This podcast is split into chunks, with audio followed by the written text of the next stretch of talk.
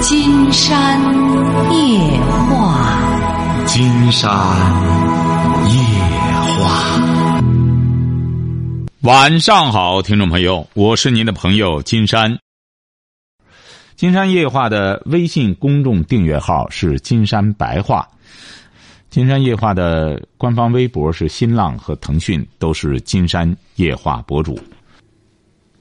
喂，你好，这位朋友。喂，金山老师。啊，我们聊点什么？啊，你好，我给你接通电话了，我觉得心里挺好。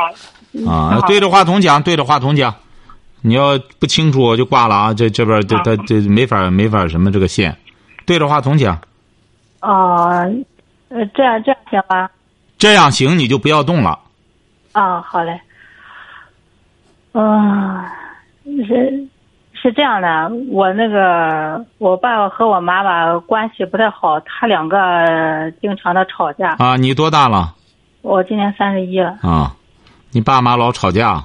对。嗯。然后我妈吧，就是平时好欺负他。嗯，欺负他之后，我现在我我我自己住到一套房子。你结婚了吗？没有。啊，没结婚啊。嗯，我我自己住了一套房子吧，我这晚上吃完饭，我好叫我爸上我这边来住，因为这正好有两间卧室，也能住开了。嗯。欺负你爸爸什么意思呢？什么叫欺负？他其实怎么怎么说呢？就是我跟这样跟你说，金山老师，说说怎么欺负？呃，他就是不和我爸爸一条心的过日子。你怎么着呢？是就那意思？外边有人儿他没有，没有人。没有人怎么不一条心呢？他也没有没，他也没有外心。他就是听我姥姥这边一些亲戚一些话，他听他这边的话。你像我之前的时候，我家里在在另外一个地方有套房子，然后我我爸爸的不是济南本地的，然后我爸爸这边有些亲戚上济南来的时候，呃，当时就让他们先住在我我家里的那套房子里边，哎，我妈呢就非得把他们都赶走。呃，当时我给我跟我父亲这边一些亲戚搞处理的挺好，我就感觉跟他们在一块儿待的挺好的。但是我妈非得把他撵走。嗯，然后这是一件事，因为那你妈是什么文化？我妈是高中。你爸呢？他我爸爸是六呃初中。嗯。但我妈是五十七岁，五十七岁，她那个时候的高中我不知道怎么怎么弄的。她那个年代一个什么样的质量？呃，质量一般。嗯，就是，但是说你他就是不拉理儿，金山老师。我现在我过日子，我过得很苦恼，很苦恼。您记住了哈，我告诉你啊。嗯。你也不要把你爸爸接过来，记住了哈。你就让他住那边。我是心疼我爸爸。你听着，你听着。你拯救不了你爸爸，晓得吧？一代人啊，有一一代人的冤怨缘。嗯，你应该心疼你妈，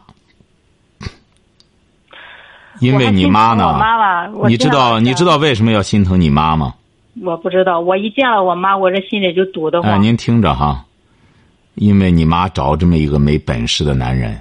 你以后记住了，你要以你妈为为这个借鉴。你要找对象的时候，可得按照金山说的这个标准找。不是金山老师，你说我爸爸没有本事吧？但是家里挣的钱全都是我爸挣来的。所以说你爸没本事，他挣来之后，他为什么不把握底线呢？对不对？为什么不给你妈建规矩呢？对他就是这个样，惯着我妈。这不就是这个问题吗？他就只有靠纵容着你妈，才维持这种夫妻关系，晓得吧？现在有很多男的就是这样问我：一干什么，在又又干什么？又为什么呢？就这种男人不负责任。就像你比如说，将来，你比如说这位朋友，你现在还小，你将来真要结婚之后，你要真要是做了妈妈之后，你就会知道，给孩子建规矩是件痛苦的事儿，那是要忍痛割爱的。教育孩子，把孩子教育成才，那是父母是要做出牺牲的。要不然，我就说朗朗这个事儿，人家他爸爸为什么现在有话语权了？把朗朗教育成人了。那么朗朗回过头来，二十七八就一下子就一下子成才了。那么回过头来也知道爸爸妈妈当年的坚持是对的。所以说，这个方向、人生规划很重要。他朗朗他爸爸为什么能把朗朗教育成一个钢琴家呢？因为朗朗他爸爸本身就是乐队的，他懂他懂声乐，所以说他就能把孩子教育成这个这个样子。嗯，哎，你像你现在就是这样。我为什么说我们很多朋友要记住了？教育最终是要决定你的生活质量、生活标准的。他不是说整天我道听途说，就学两句话回来之后，哎，你为什么上次苏州那位朋友，他女儿尽管也在大学当老师，你看他关键是他不行，为什么呢？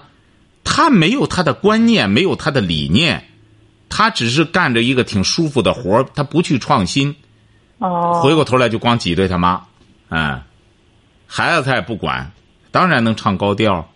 所以说你现在也是这样，你得搞清楚了，你爸爸、你妈妈，他这个婚姻，一般情况下，女的她都是被动的，晓得吧？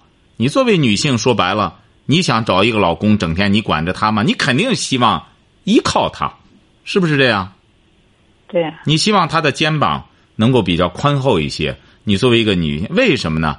他这是很科学的一种方法。为什么呢？因为人类男女他是有分工的，男的他要去做事儿，女的是要生育的。这个女性，你想想，又要生，又要孕育孩师子啊。你像我家里是做生意的吧？这前一段前几年的时候，我爸爸是想出去谈一下生意这一块，然后我妈呢就不让他出去，就担心外边有一些骗子干嘛的，自己没有这个能力去应对去。呃，但是我爸后来就是自己在外边再去谈客户，谈了一些客户，自己家里才挣了一些钱。嗯，后来我爸回来回想起来，就是说自己出去的还是晚了，早几年就好了。哎，不不不，不能不能这样，不能这样。你看你爸爸也是这样，他首先也得也得感恩呀。你妈你他妈没有埋怨我，妈的意思，主要是我我自己我是觉得我妈给我爸爸指的对指的不对。嗯，你不能这样说。你爸爸出去之后未必就能挣到大钱。你看你你就看看金山这听听节目里头这些人就是这样，有的发财了，怎么着了？出去之后让女的给拉下水了。像你爸爸，我在这冒昧的讲，他也不具备这种抵御能力，也就你妈管的比较紧。你这好多男的挣钱之后都填窟窿了，也都废了。你想想现在这个环境，他真出去干什么之后，很多做买卖的没别的招就有这损招领着你去个夜店，去歌厅，那小姑娘腿上一坐，松了，整个干什么之后完了，哎。所以说你，你爸爸和你妈，在很大程度上，我觉得他们的婚姻是很成功的。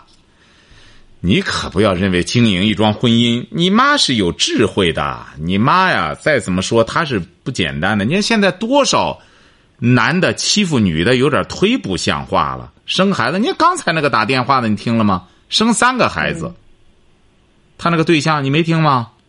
啊，我听了一点。对呀、生三个孩子，你说这女的，人家可是干不少活了，生这三个孩子得孕育三年，然后在这这这一孩子不到一岁的时候，这当妈妈的整天得管着。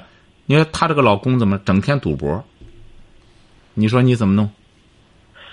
哎呦，可是我我爸爸现在身体不太好，但是呢，你像我爸身体不好啊，我爸爸我妈对他照顾也是照顾不到。照顾不到是还是这话还没到位啊？你妈她她不傻呀，你爸爸不干什么之后谁管他？嗨，你妈呀也是强势惯了，晓得吧？啊，对对对，哎，她是强势惯了，所以说一时呢扭不过这个弯儿来。你是哪儿的？我是济南的。那你妈指定不听我的节目。对对对，她不听。嗨，那你真正想管这个时候，你应该让你妈听节目。哎，我我就是放在她旁边在那里听，我听我听得挺入迷的时候了，她走了。你妈啊，现在沉浸在一种什么呢？当官的这个愉悦、呃快乐中，知道吗？你妈现在是个官儿，知道吗？哦。你知道她为什么是个官儿吗？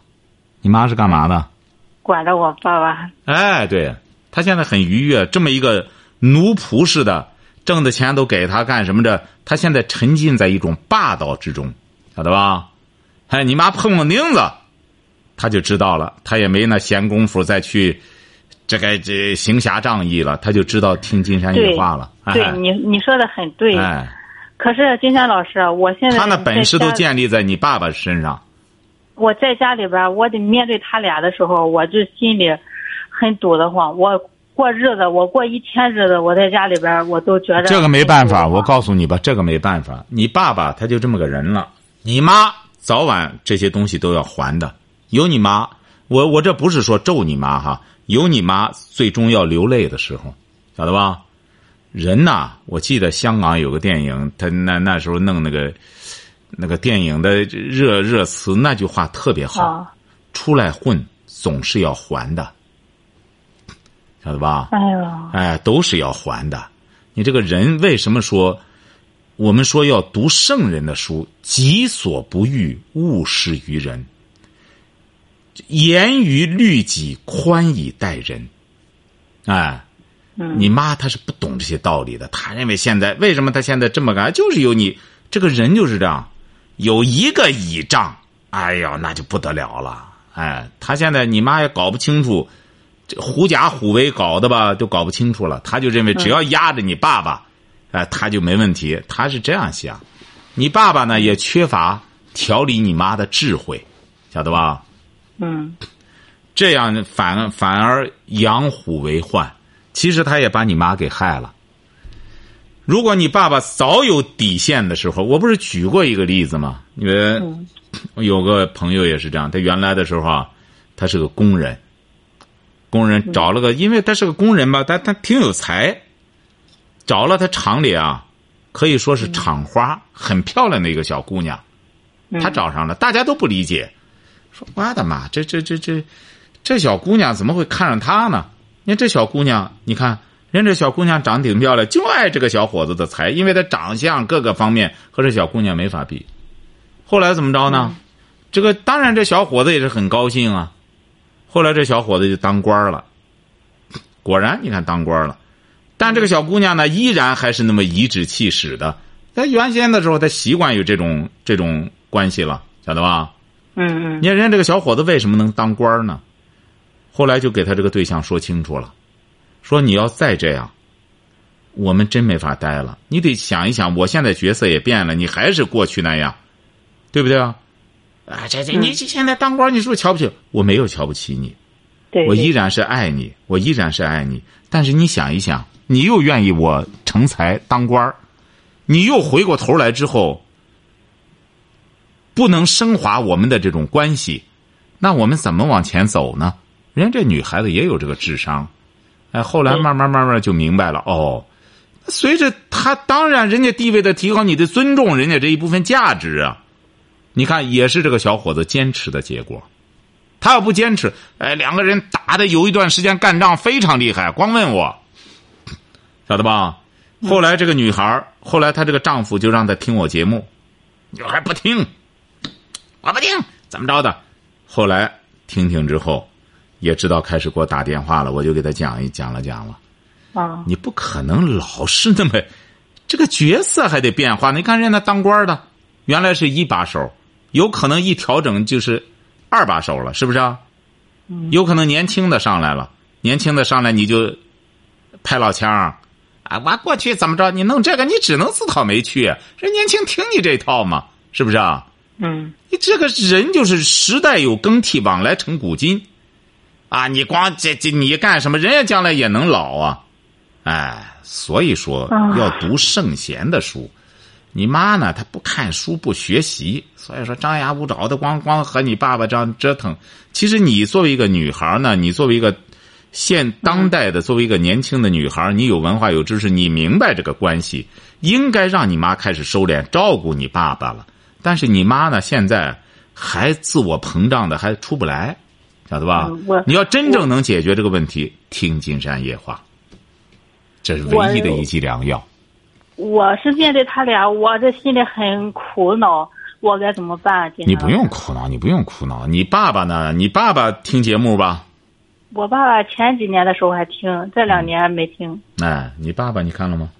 他就该呀、你 他不是你妈就收拾他就对了。嗯，你看他身体不好，他听节目他起码可以化解他心结，你看他也不听，嗯，对不对？你看反而两个有问题的不听，你没问题的你在听，你说这个谁能救他？你看我的节目很多现在南方的朋友通过蜻蜓啊、考拉听了之后，我还有什么企鹅，我我不太了解那些哈，就说你看，人家就一听，立马我我不理解，我怎么这么多江苏和这个呃云南的这么多朋友呢都在问我呢？你看人家一听，这些人这个很多南方的朋友，我发现他们文化不高，但是悟性很高，一下子就能识别出来。你这一点不得了，你看浙江那位朋友也是这样，听了之后立马就让他的员工都得听，哎，这是个智商问题。还还有一位东北的朋友给我写那个，我很感动，我还没拿过来念念呢。他写的这个听金山夜话，他把我封为神人。我说不不要这样啊，他说老年人为什么要听，年轻人为什么要听？哎呦，真下功夫了，人家写了整整一页。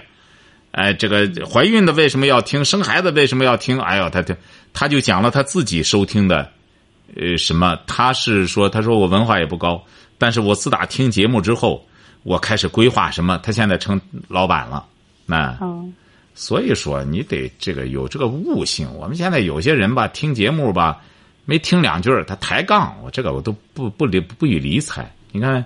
很多东北的朋友啊，南南方的朋友啊，反而是哎一听他就能知道是，哎这这这个主持人他不一样，啊他他有那个鉴鉴赏的眼光，鉴赏的水平啊。哦，你爸爸这个呢，只能你要想真正拯救他俩，让他听节目，你然后顾及你自己的事儿。他俩要干仗，实在没辙了，很简单，听节目，济南的听也方便，让听节目，你这就是真正对他们的回报。你看我出去签售就是这样，你看很多朋友就是买书，我我得送给谁送给谁，然后让他们听节目。你看听节目之后，好多问题不用给我打电话都化解了。问题是我现在我感觉我爸爸也是有点自信了，他是说，嗯，他在社会上也是，呃反正生活了这么多年，他对社会上也是积累了一些经验了。他现在他所以说不听节目，前几年的时候还听呢，经常的听。这不就叫刚愎自用吗？对不对啊？你这个人就是这样，你爸爸也是这样。你看，还有你妈在这降服着他，他立马就感觉到自个儿不得了了，是不是啊？你看我现在，我通过这个芬达也是有几个，有一个大学老师是个女老师，她是一个，她是博士毕业。你看，她听我节目之后，她就开始反思她夫妻问题、夫妻感情问题。我们交流了很长时间，你看，还是这个有知识、有文化的人啊，他才能够真正听懂我的节目，大家才真正能够去化解。当然，我说这个有知识、有见识、有文化的人，这个很重要。有些人你说的这种现象的确是有，晓得吧？你看听我节目，原来上大学，觉着我现在也混着是个什么了？田老师，你那个什么？我说你怎么回来又听了呢？田老师，我最近遇到事儿呢，我这哎都是十年前听我节目上大学那是，一毕业之后考上公务员了，啊，而且还成了个小人物，最终弄了什么什么，现在碰几个大疙瘩，又回过头来找我了。我原来听你节目的，我说这几年怎么不听呢？我以为我比较干什么了？我说再开始听节目，晓得吧？嗯，对。哎，这人就是这样，人呐，他都有个少年不识愁滋味的这么一个过程。您像您爸爸，这也是很正常的。少年不识愁滋味嘛，尽管岁数到了之后，他这个心心心心气儿还不到，哎，对对，哎，独上高楼，独上高楼，啊，这这不得了！我干什么？只有碰几个疙瘩，回过头来，哎呦，还得金山夜话呀，还得夜话，听这个的话，听那个的话，不如听金山夜话。哎，为什么呢？对，为什么呢？因为金山下功夫研究，晓得吧？你们回答问题也是这样。你看我在这分堂上，很多朋友也是问来问去的，最终问开我了。还还是你你说对，然后就开始问我，为什么？这个人就是这样，没有谁比谁高明多少，就是你在这个领域内，你得下功夫，是不是啊？虽然他说的也是挺对，但是也得互相学习，对，不是也得向你学习一下。不是，他不是学习问题，大家是交流。我这不是说交流吗？你看，你刚才就谈到一味的就认为是你妈的问题，是不是啊？现在你就明白了吧？你爸爸没问题吗？你爸爸也是有问题的，晓得吧？甚至，你妈和你爸爸这个婚姻还真是多亏了你妈，要不然的话，你爸爸就凭这种状态，那不一一干什么不就犯错了吗？你看多少。金山见到的多少这样的家庭啊，都是刚挣俩钱儿，男的出轨了。出轨关键是人家老婆发现了，都不行，都回不来。你说就就这种蛋伤，你怎么弄？是不是？啊 哎，你没法弄，都就发现了还不行呢，就拿着钱，整天就在外头折腾这个。相比之下，你爸和你妈的婚姻，我这不说吗？很成功吗？他俩好的情况下呢，不听也就罢了，你没必要非得。我是指的什么意思呢？你现在不要非得强迫他听节目。我是说，当你忙于你自己的事儿的时候，他们俩要实在化解不开的时候，你让他俩听节目，我就能帮你给他化解了，晓得吧？嗯。哎，你比如说这哎这个东西啊，不一定。因为有首歌原来不是朋友啊朋友什么什么。你可曾想得起了我？什么什么？当你什么？当你正承受这个痛苦的时候，请你呃记起我；当你面对幸福的时候，请你忘记我。金山不就是这样吗？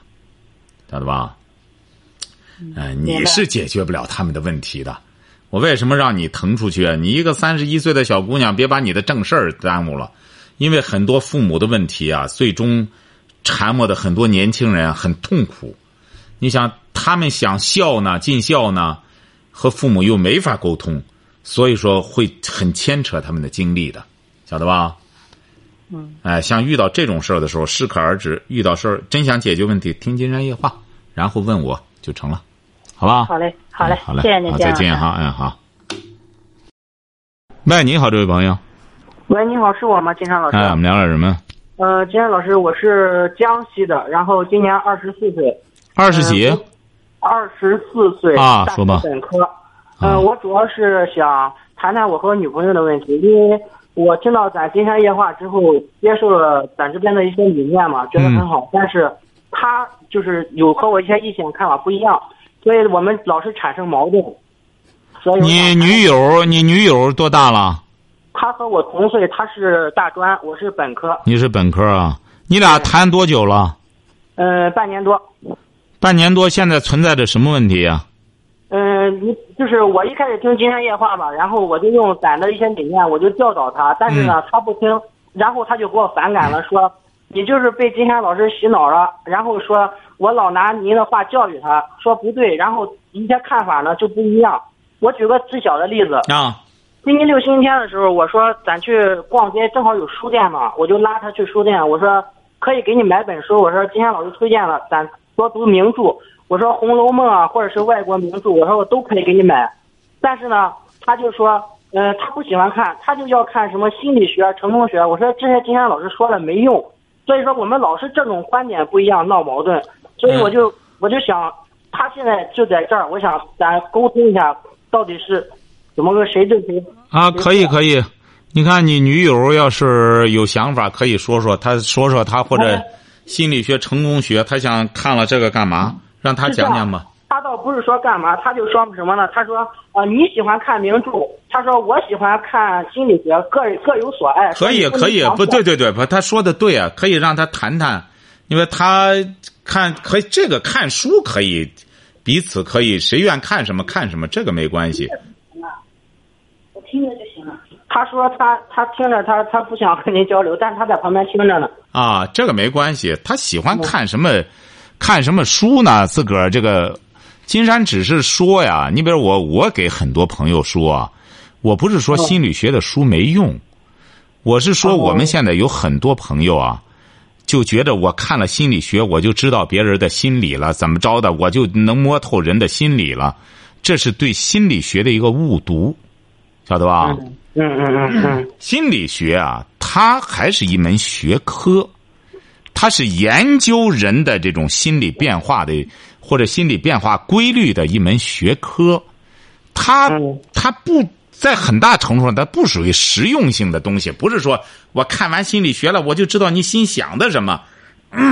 哎，他就是这样，他就是说什么呢？他说我看看书，我就知道你想的是什么了，就研究我。他不就这样不不不，您您不要再揭他的短儿了，你这样就不好了。你记住了哈，这个打人莫打脸，揭人莫揭短儿。再就是你女朋友啊，她说了一个问题呢，她还是她听着哈。你比如说嗯，她说她说你被金山的节目洗脑了，其实她这个说法呢，呃，我给她纠正一个字。听金山的节目啊，它是补脑，它不是洗脑。呃，因为我为什么说要补脑呢？现在我们有很多朋友啊，呃，他这个脑子啊很空，缺心眼儿，就是老百姓经常说的。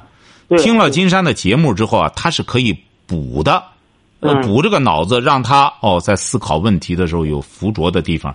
你现在女朋友呢？因为你俩当发生冲突的时候啊，你这时候你不要拿出金山来了，那让你女朋友正好那意思。我就是用金山老师的这个理念教育不不不不你不不不不不不，你听着，嗯你要用我这个理念教育他，你必须得你消化了之后，你比如说你要举例子，你比如说嗯我究竟哪一方面的理念，你把它消化了之后，你再和你女朋友交流的时候，他就不是生拉，呃硬啃了。我举个例子，你比如我在书里不是说了吗？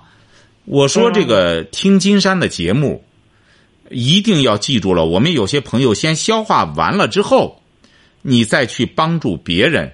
这就我举个例子哈，嗯嗯，您说，你比如说，我讲过，我们这个教我们这个身体，你在帮助别人的时候，你比如说，你想你女朋友现在她身体弱了，或者说她需要你帮助他，呃，这个嗯你可能就得输血给他，或者得拼血了，是不是啊？